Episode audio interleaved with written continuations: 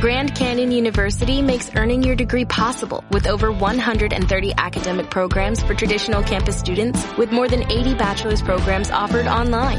GCU provides you with the personal support you need from complimentary unofficial transcript evaluations within 24 business hours to scholarships, academic support, and your GCU graduation team led by your own university counselor. Find your purpose at GCU. Private, Christian, affordable. Visit gcu.edu. Muy buenos días, ya estamos de vuelta y arrancamos el programa que lo estáis deseando. ¿Sabías que existen cinco películas que según la ciencia te hacen más inteligente? La NASA tiene un plan para acelerar nuestra llegada a Marte. Este plan es estrellar cosas contra su superficie. El experimento más largo de la historia aún le queda un siglo para terminar. ¿Sabías que están estudiando cómo construir una máquina del tiempo? Y por último, se ha puesto fin al debate eterno. James Cameron encargó estudio científico sobre si Jack podría haber sobrevivido en Titanic. Bienvenidos al podcast de Big Ale.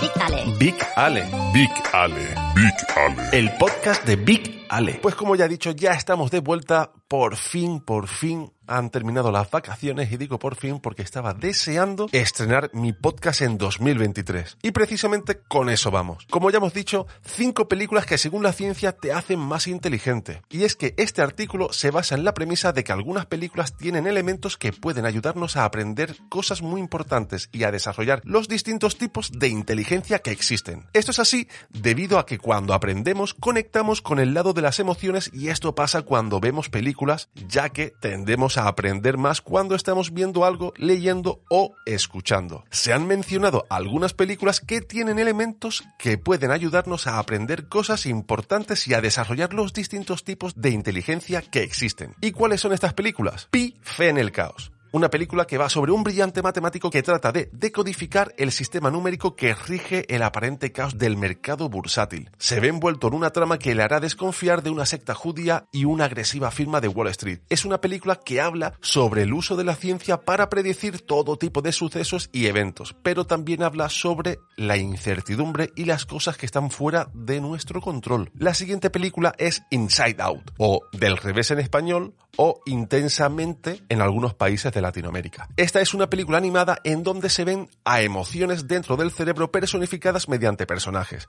La ira, la alegría, la tristeza, etc. Dicen que la inteligencia emocional es muy importante y que es una clave para el éxito. Y esta inteligencia es precisamente la que se ve en esta película. Ya veis que aparentemente es una película para los más pequeños de la casa, pero no, tiene un trasfondo mucho mayor. Controlar las emociones y que no nos controlen a nosotros siempre ha sido una lucha del ser humano. La siguiente película es Ex Una película que muestra a un desarrollador que se va a una casa remota en las montañas, propiedad de un multimillonario, para participar en un test a un robot mujer con inteligencia artificial. Esta película enseña muchas cosas, desde lo que significa realmente la inteligencia artificial y las posibilidades de la tecnología, hasta lo que significa ser un ser humano. Nos enseña a ver más allá de lo que tenemos enfrente y a darnos cuenta de que la realidad no siempre es lo que pensamos y que necesitamos cuestionarla. La siguiente película, ¿quién no conoce esta película? ¿Quién no conoce Memento? Un investigador termina con la cabeza dañada y pierde la memoria reciente, por lo que se tatúa todo el cuerpo con diferentes mensajes que le ayudan a terminar una investigación en curso. Es la típica película que la ves, te encanta, pero que ya no la vuelves a ver porque te hace trabajar demasiado el cerebro. Es una película que nos lleva a pensar, a usar habilidades de deducción y conexión de pistas e ideas para encontrar respuestas, que es algo que podemos aplicar al fin y al cabo para resolver todo tipo de problemas en la vida. Y por último, El efecto mariposa, película que trata sobre un joven que se está esforzando por superar unos dolorosos recuerdos de su infancia, pero descubre una técnica que le permite viajar atrás en el tiempo y ocupar su cuerpo de niño para poder cambiar el curso de su dolorosa historia. Cada vez que cambia algo, altera su futuro y el de todos a su alrededor drásticamente. Todo se basa en la teoría del caos y es una forma de entender qué significa realmente y cómo puede afectarnos. Pues listo, si no la habéis visto o las habéis visto hace mucho, no estaría mal volver a verlas y pensar en lo que acabo de contar, que podemos llegar a ser más inteligentes. Es muy interesante que sin saber que hacía más inteligente, la humanidad haya visto esta y muchas más que te hacen pensar y comprender cosas. Me refiero a que esto que cuentas no es una técnica o hábito para ser más inteligente, sino algo que os hacía inteligentes si no lo sabíais. Correcto. Esta información es más como, mira, sabiendo que esto nos hace más inteligentes, prestémosle más atención a este tipo de películas que nos ayuda a nuestro desarrollo intelectual. Y dicho esto... Hey, La NASA tiene un plan para acelerar nuestra llegada a Marte, estrellar cosas contra su superficie. ¿Sabéis de esos experimentos que gustan tanto porque parece más un juego que un experimento? Pues este es el caso del el experimento llevado a cabo por un equipo de la Universidad de California de Caltech, el cual montó una enorme torre de 27 metros de alto, hizo hasta su cúspide un cofre cónico en el que antes habían metido un smartphone, una radio y un acelerómetro, y luego lo lanzaron con una fuerza brutal contra una plancha de acero de 5 centímetros de grosor. ¿Cómo le gusta al ser humano tirar cosas y verlas reventar, verdad? Pues que resulta que el cofre alcanzó una velocidad de 177 kilómetros por hora y chocó contra el acero con una fuerza de un millón de newtons, más o menos el equivalente al impacto de 112 toneladas. El golpe fue tan contundente que el cofre rebotó y se elevó un metro, lo que comúnmente se conoce como que rebotó. Bueno, el objeto quedó reventado por lo que esperaron que los artículos que estaban dentro, el móvil, el acelerómetro, las radios, pues que estuvieran destrozados. Pero no, la prueba había sido un éxito. ¿Y para qué era la prueba? Para ver otro método más barato de aterrizar sobre una superficie. La agencia espacial comenta que la NASA ha aterrizado con éxito en Marte en nueve ocasiones utilizando paracaídas de última generación, enormes airbags y mochilas propulsoras para dejar las naves espaciales a salvo en la superficie. Ahora, los ingenieros están probando si la forma más sencilla de llegar a sus superficies es estrellarse. Así de simple. En vez de frenar la velocidad de aterrizaje, la cosa es que el módulo absorba la energía del impacto. Lo que no entiendo muy bien y que no explican en el artículo es que si quieren explorar nuevos métodos de aterrizaje que sean más económicos, lo de que un vehículo absorba el impacto significa que se modifica su estructura, vamos. Como los coches de ahora, ¿no? Que absorben tanto el impacto que dentro estás súper bien, pero fuera parece que te haya atropellado un camión. El coche ya no vuelve a su forma original nunca más. Usar cada vez un chasis que se ha quedado inutilizado es más barato que los paracaídas y los airbags? No lo sé. Está claro que esto no va a ser así. Esta gente es mucho más inteligente que nosotros y sabe muchas cosas más, pero no deja de darme curiosidad saber dónde va a terminar esto. Ya verás cómo terminamos viajando en cápsulas lanzadas por catapultas o cañones gigantescos, en plan dibujitos animados. La serie de Big Bang Theory, cuyos personajes son Sheldon Cooper y compañía, todos ellos trabajan en Caltech. De ahí han salido muchos premios Nobel. Sí, sí, inteligentes son un rato. Por eso digo que tengo ganas de saber cómo termina todo esto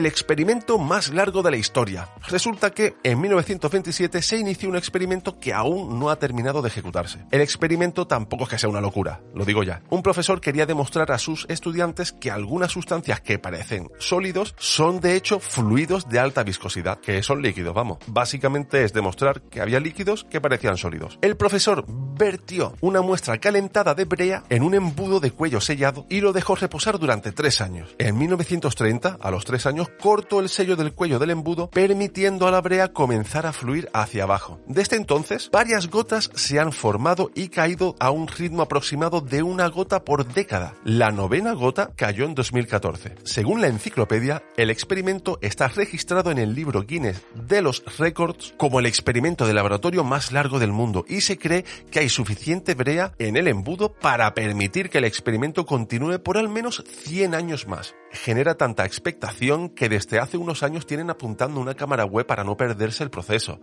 Que digo yo, mirar esto tiene que ser como mirar una foto estática prácticamente, porque no se moverá aparentemente nada la imagen a nuestros ojos. En Wikipedia se puede ver un registro de tiempo, un timeline, que recoge cuándo se cayeron las gotas que han caído hasta ahora. Se estima que la siguiente gota caerá en 2028. ¿Puede ser que la sensación que pueda dar esas gotas de brea cayendo sea similar a la sensación de cuando estáis defecando y se desprende un trozo lentamente? Bueno, aunque el ejemplo escatológico se podría haber ahorrado, básicamente es así, pero mucho más tiempo entre gota y gota.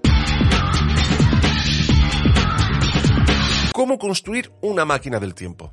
Realmente este título es sensacionalista porque no voy a explicar cómo se hace una máquina del tiempo. Pero sí, ahora veréis. Y es que alguna vez ya he hablado en este podcast o en el podcast de Litambit, cuyo enlace dejo en la descripción, sobre los viajes en el tiempo y la posibilidad de viajar en el tiempo hacia el futuro. Solo es cuestión de tiempo, valga la redundancia, que construyamos uno que pueda llevarnos al futuro lejano. Os voy a poner un ejemplo. El astronauta Gennady Padalka regresó a la Tierra por última vez en 2015. Este señor acababa de completar su sexta misión en el espacio y batió el récord de tiempo acumulado más allá de la atmósfera terrestre, 879 días. Gracias a esos dos años y medio que pasó en órbita a altas velocidades, el astronauta también se convirtió en un viajero del tiempo. Y así lo dice la teoría relatividad general de Einstein. Cuando el señor Padalka regresó del espacio, aterrizó en el futuro. Aterrizó un 44avo de segundo en el futuro. Y esto es lo que pasa con los satélites GPS que están en el espacio. Sin la teoría general de la relatividad de Einstein, nuestro sistema GPS no funcionaría. Y es que cada cierto tiempo tienen que poner en hora los relojes internos de los satélites para que no haya grandes desfases, debido a que el tiempo pasa de una manera diferente cuando viajas a altas velocidades y o estás más alejado o más cerca de un cuerpo tan grande que cree una fuerza gravitatoria gigantesca, como puede ser el planeta Tierra. Separas el satélite del planeta Tierra y le das aceleración y voilà, tenemos viajes en el tiempo. En 1971, cuatro relojes atómicos de haz de cesio volaron alrededor del mundo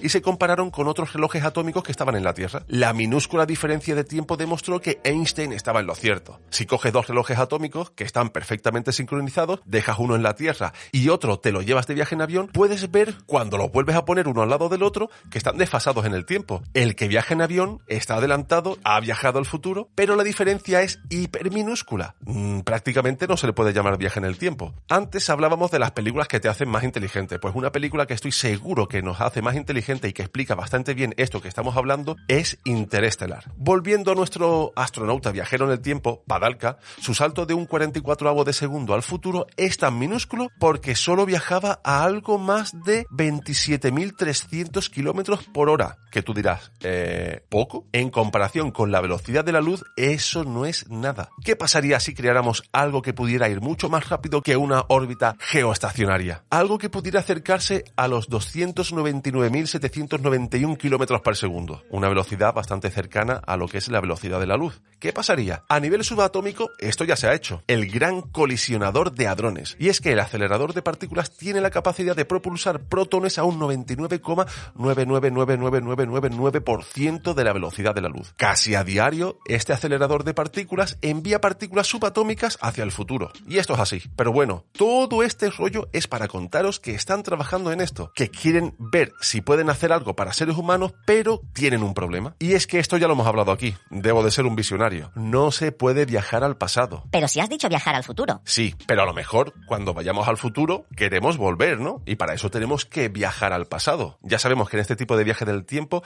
solo es un billete de ida. Si ya había cola para ir a Marte, que se sabe que es un viaje de solo ida por ahora, imagina para esto. Seguro que habrá mucha gente queriendo ir al futuro. ¿Quién no tiene ganas de ir y ver qué nos depara el futuro? Aunque tenemos que tener en cuenta que el futuro puede que no sea de prosperidad y que llegues a un sitio en el que no hay oxígeno porque nos hemos cargado la capa de ozono. Si fuera como las películas, yendo poco a poco al futuro, viendo si hay peligros y decidir si avanzar más y cuando te hayas terminado el viaje volver a casa, yo iba, pero así a lo loco ni de coña.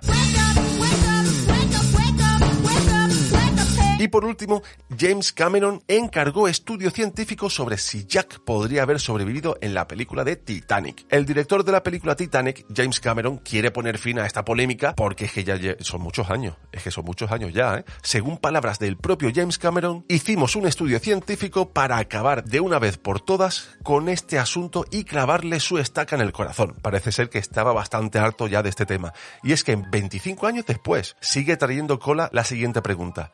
¿No habría encajado Leonardo DiCaprio en la puerta donde Rose flotó en el mar tras el hundimiento del barco? En este estudio, dos dobles con la misma masa corporal que los protagonistas fueron introducidos en agua helada equipados con sensores para determinar sus posibilidades de supervivencia mediante diversos métodos. James Cameron resumió el resultado. Era imposible que ambos hubieran sobrevivido. Solo uno podría sobrevivir. Y es que yo lo veo claro. Si caber, lo que es caber, cabían. Pero lo que es flotar fuera del agua, no iban a flotar. Ni me creo que se hayan gastado dinero en comprobar esto. Si tú no flotas, al final estás dentro del agua, fría, perdiendo grados de calor corporal, entrando en hipotermia y muriendo. Eso está claro, ¿no? Aparte de que para el guion fuera necesario que Jack muriera y ella no, es que si Jack se subía, que en la película lo intenta y se ve que no es muy estable y que los dos podían terminar muriendo, la tabla se hundía lo suficiente como para que los dos estuvieran sumergidos lo necesario para morir. Fin, dadme el dinero a mí y nos ahorramos el estudio, que yo las voy a emplear en cosas más útiles, la verdad. Pero bueno, útil o no útil, por lo menos el debate ha llegado a su fin oficial 25 años después. La gente tiene mucho tiempo libre y yo muy poco. O es que el mirar películas al final nos hace más tontos. No lo sé. Pero ya hemos llegado al fin de este programa. Madre mía, Mike que estamos de vuelta. ¿Qué te parece? ¿Qué te parece a ti que estemos de vuelta? Pues la verdad que 2023 augura muy buenas cosas. Me he hecho amigo de un tal chat GPT del que hablaste el año pasado y la verdad es que me está contando cosas muy interesantes. Buah, chaval, estas navidades que no he parado de ver noticias sobre ChatGPT. ChatGPT para arriba, ChatGPT para abajo, pero es que sin ir más lejos, le pregunté hace poco una dieta para poder reducir el azúcar en sangre y es que me lo hizo de pe a pa, con un par de modificaciones que yo le hice para adaptarlas un poco más a mi persona. Es que es maravilloso, es que le puedes preguntar de todo. ChatGPT, hazte amigo de ChatGPT, Mike, porque la verdad que es una buena influencia para ti. La verdad que sí, ya estoy yo pensando en apuntarme a cursos de buenos modales y no faltarte respeto nunca más, Alejandro. Madre mía, ¿quién te ha visto y quién te ve? Pues nada, muchas gracias por haber estado aquí una semana más, muchas gracias por los likes, por los comentarios, por las reproducciones y nos vemos la semana que viene, que ya hemos vuelto.